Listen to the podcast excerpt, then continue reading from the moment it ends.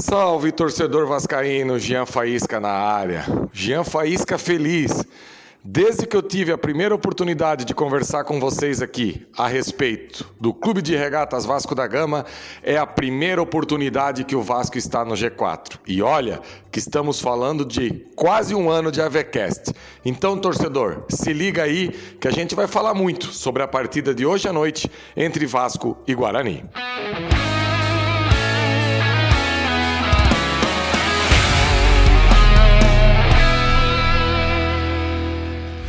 Como é bom, torcedor, como é bom poder ter esse encontro aqui com você e ter essa ideia, esse momento que o Vasco está no G4 do Campeonato Brasileiro da Série B. Obviamente, é muito pouco por tudo aquilo que representa a história do Vasco, pelo gigante que é o Vasco. Infelizmente, durante duas décadas, a gente aí conseguiu quase que destruir toda uma história. E ainda bem que isso está aos poucos sendo resolvido, pelo menos é o que a gente espera. Temos aí uma ideia que a SAF vai ajudar muito o nosso futebol com esse aporte financeiro. E o momento que a gente vive dentro do campo não é um momento de dar espetáculo, não é um momento de uma equipe que está encantando, mas é uma equipe que está competindo muito que para uma série B é de fundamental importância. Eu, particularmente, não sou daqueles que acham que existe é, uma identidade de série B, uma identidade de série C, uma identidade de série D ou uma identidade de série A.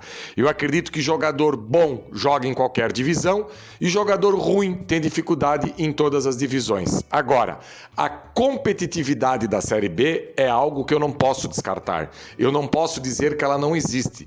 São realmente jogos mais pegados jogos que os jogadores com talento têm menos tempo para executar aquilo que eles necessitam. Uma marcação muito firme, uma marcação muito forte, aquilo que a gente pode observar aí em todos os jogos da Série B que a gente tem acesso.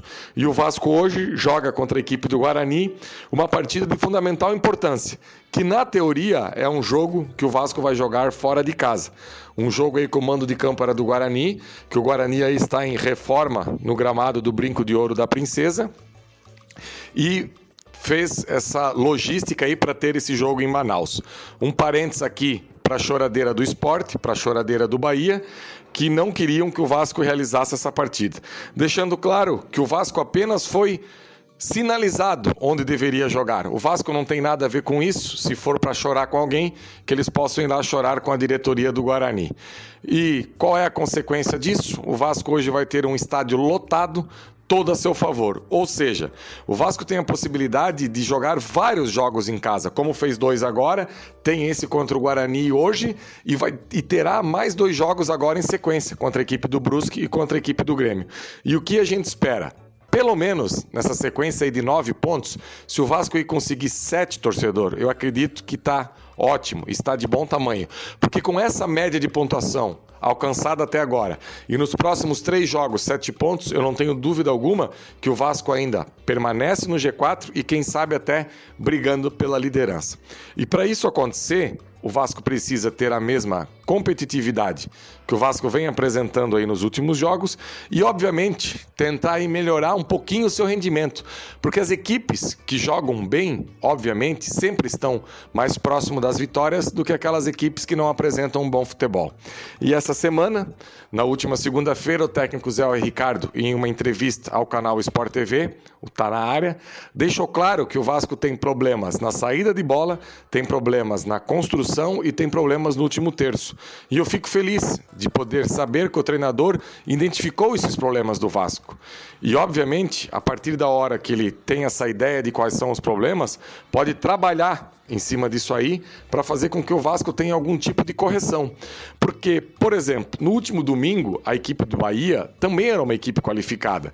Então, o Vasco tinha um plano de jogo. Hoje, contra o Guarani, o Vasco vai precisar ser um pouco mais protagonista. E em alguns jogos dessa Série B, o Vasco vai precisar sair um pouco mais para o jogo. O adversário vai oferecer a bola à equipe do Vasco. Então, a partir da hora que você tem a bola, você não pode ter dificuldade na saída de bola, você não pode ter dificuldade na construção e você não pode ter dificuldade no último terço. Então o que a gente espera é que o técnico Zé Ricardo possa, de alguma maneira, transformar essa equipe do Vasco num jogo mais coletivo, num jogo mais agradável. E isso passa muito da compactação da equipe, que a gente já vem falando há algum tempo. No último domingo, a gente pode observar que Figueiredo e Peck, em alguns momentos, estavam próximos. Mesmo um sendo o extrema pela direita e o outro sendo o extrema pela esquerda, foram jogadores que procuraram dar esse apoio, fazer esse jogo apoiado. E hoje, o Vasco aí tem dois desfalques e dois desfalques importantes. O responsável é, principal pela marcação dessa equipe do Vasco, o Yuri, e o responsável principal por armar as jogadas, que é o Nenê. Então os técnicos Zé Ricardo aí tem algumas possibilidades. Por exemplo, o Yuri, uma troca pura e simples pelo Zé Gabriel, ou então sacar aí, é, colocar, melhor falando, o Juninho e trazer o Andrei Ramos aí para ser o primeiro volante. E lá na frente, no lugar do Nenê, eu acho que não tem muito o que inventar. Eu acho que a, o, o torcedor do Vasco cansou de falar que Nenê e Bruno Nazário não podem de maneira alguma jogar juntos, que tem que ser jogadores aí que um tem que ser reserva do outro. Então, com essa possibilidade aí da falta do Nenê, a gente acha que o Bruno Nazário pode realmente ocupar esse espaço e fazer uma boa partida. E quem sabe, no decorrer do jogo, até o PEC possa utilizar essa faixa do campo com o Eric jogando pelo lado. Uma pena, uma pena muito grande o Palácios não estar 100% fisicamente, porque daí seria um ganho muito grande. Um jogador que vem jogando poucos minutos, mas os poucos minutos que vem jogando demonstra uma qualidade muito grande. E principalmente quando joga ao lado do Juninho. O que a gente viu no jogo contra o Bahia, aquelas tabelas ali, é algo que a gente não tinha visto ainda nessa Série B. Dois jogadores que têm características parecidas, jogadores que têm um bom domínio, jogadores que têm uma boa técnica, jogadores que fazem isso hoje que todos os treinadores querem, que é o famoso quebrar linhas, são jogadores que arrastam quando estão com a bola. Então, se eles tivessem é, a possibilidade de estar 100% fisicamente, são dois jogadores titulares absolutos dessa equipe do Vasco.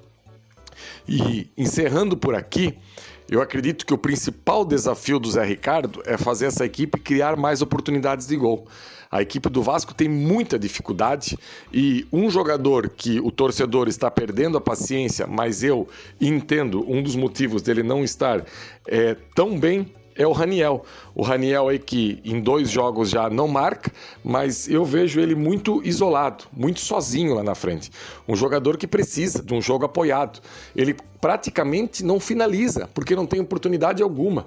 No jogo contra o Bahia, logo a 10, 15 minutos do primeiro tempo, ele deu um chute da intermediária totalmente desequilibrado e que o torcedor pode pensar assim: poxa, se precipitou. Eu vejo aquilo ali como um alerta, um sinal.